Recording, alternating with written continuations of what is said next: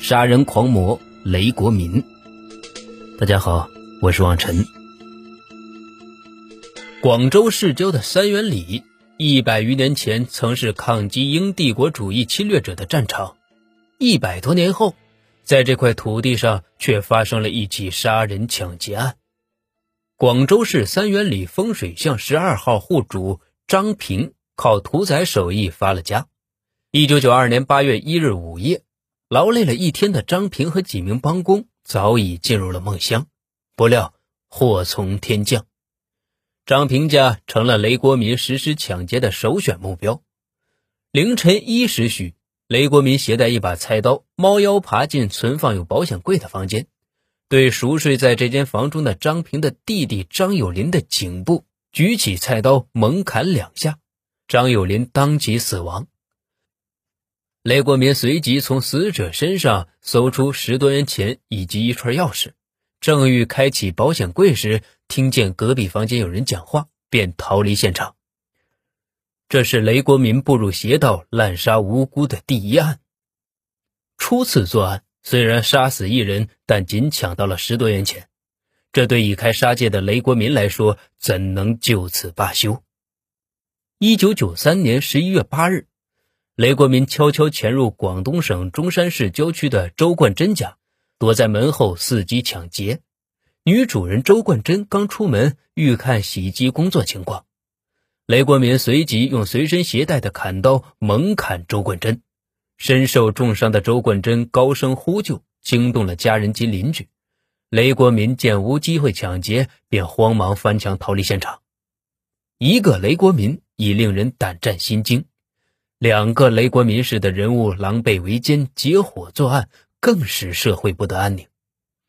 一九九三年底，流窜于云南的雷国民结识了张云明。张云明，一九九三年曾因贩卖枪支罪被判处有期徒刑缓刑。张云明比雷国民大一岁，出道也比雷国民早，是一个专做抢劫、贩毒等恶性案件的江洋大盗。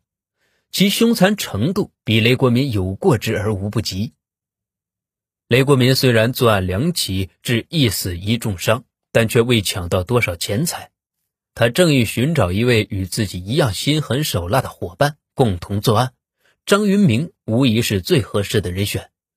两人臭味相投，一拍即合。随后，雷国民和张云明购买了两支手枪和数十发子弹，准备作案使用。一九九四年一月二十九日，雷国民与张云明为了更方便的抢劫别人的财物，预谋抢劫一辆本田王牌的摩托车充当作案工具，并商量了抢劫摩托车的具体细节。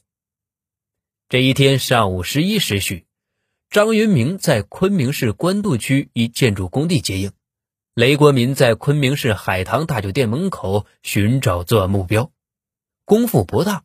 雷国民就见一男青年开着一辆红色钱江牌摩托车在揽客，误以为该车是本田王，心想送上门来的货真及时，便上前搭乘。他将车主肖瑞骗至张云明守候的建筑工地，一下车即掏出手枪对准车主将其打死。两个月后的一九九四年四月初，两名凶残的歹徒又合伙实施了两起血腥劫案。四月三日二时许，雷国民串自广东省中山市中山国际大酒店附近，搭乘广东三四杠二零五三五九红色本田幺二五摩托车，将车主黄活伦连人带车骗至张云明事先潜伏的地点，下车后即拔枪将黄活伦打死。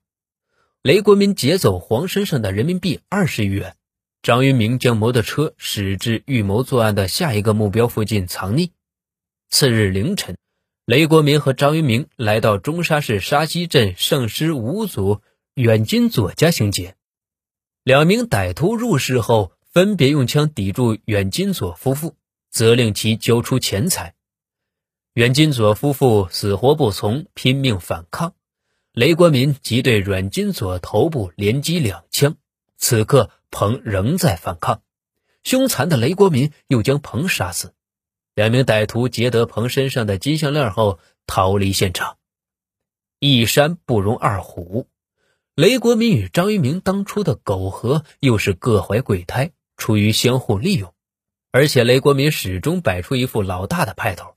最后，他与张一鸣摊牌说：“既然如此，咱们就各干各的。”张一鸣什么话也没有说，气冲冲地离开了住处，将藏在野外的两支手枪全部带走。一九九四年底，张一鸣在重庆伙同他人抢劫时案发。法院以抢劫罪、贩卖毒品罪判处张一鸣死刑。一九九五年初，张一鸣被依法处决。雷国民得知张一鸣被枪决后，心中也不免产生一丝恐惧感。他明白自己离这一天也不会太远，但很快他就想开了。严正的法律没有使雷国富的杀心有所收敛，他仍然肆无忌惮地继续实施杀人劫财的犯罪行为。一九九五年三月二十三日十六时许，雷国民又窜到中山市沙溪镇刘伯书家，杀死主人，劫得人民币十万元。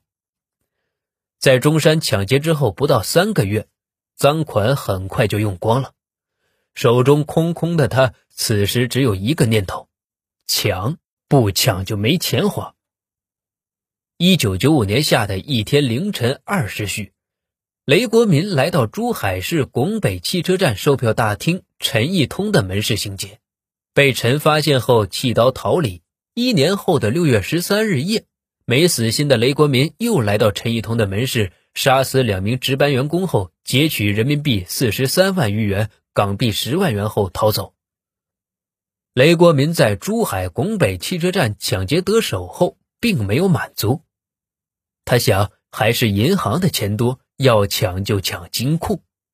经过近两年的琢磨、踩点分析，雷国民将目光瞄准了银行的金库。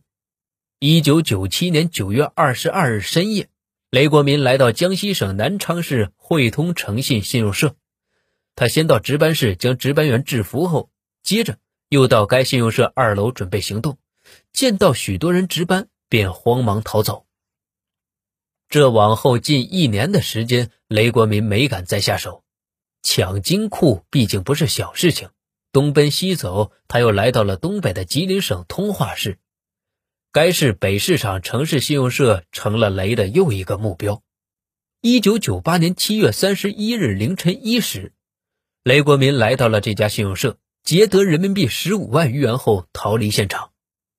雷国民抢了这两家金融机构后。他嫌自己逃离现场的速度太慢，所以决定搞一辆方便快捷的面包车继续行动。两千年八月五日二十一时，雷国民驾驶窃来的备有切割设备等作案工具的面的，来到安徽省宿州市北关信用社院内，潜伏至午夜，用钢丝钳剪断该信用社主任室的防盗窗，进入室内，撞开值班室门。值班员薛玉珍、徐玉芬被惊醒，凶残的雷国民将二人杀死，然后用切割设备将该信用社大保险柜的门割开一个洞，劫取柜内人民币十八点八万余元。半年过后，雷国民用三万元赃款购得一辆桑塔纳牌轿车。